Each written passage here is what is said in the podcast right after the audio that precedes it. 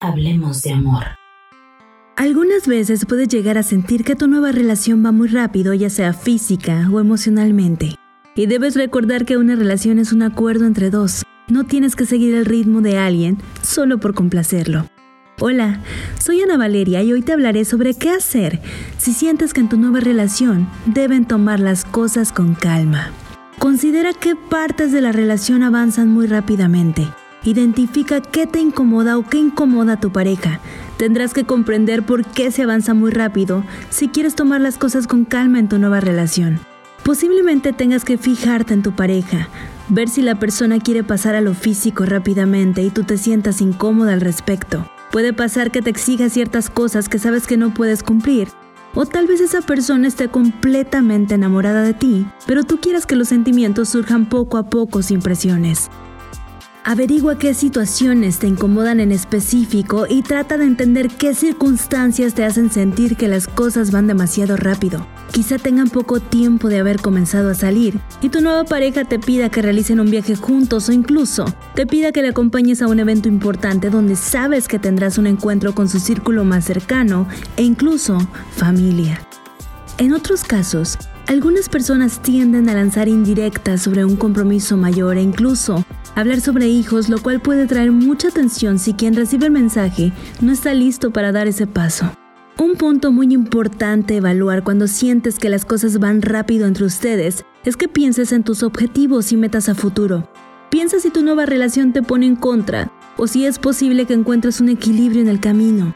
Es arriesgado dar todo rápidamente, porque posiblemente con el paso de los días tu pareja y tú comprendan que no son compatibles. Debes hablar honestamente sobre lo que sientes, di lo que te incomoda y asegúrate que tu pareja entiende que todavía te interesa, pero que necesitas calmar un poco las cosas. Si hablas, notarás que tu relación se vuelve menos complicada gracias a la comunicación, ya que no puedes esperar que actúe de cierta manera si no se lo pides. Jamás debes forzar una relación.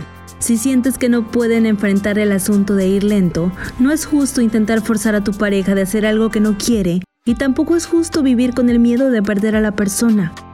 Algunas veces es mejor retroceder y concentrarte en ti mismo antes de comenzar algo. No temas dejar ir a una persona cuando sientas que es la única opción. Posiblemente sea fácil tomar las cosas con más calma si cambias la manera en la que llevas ciertas situaciones.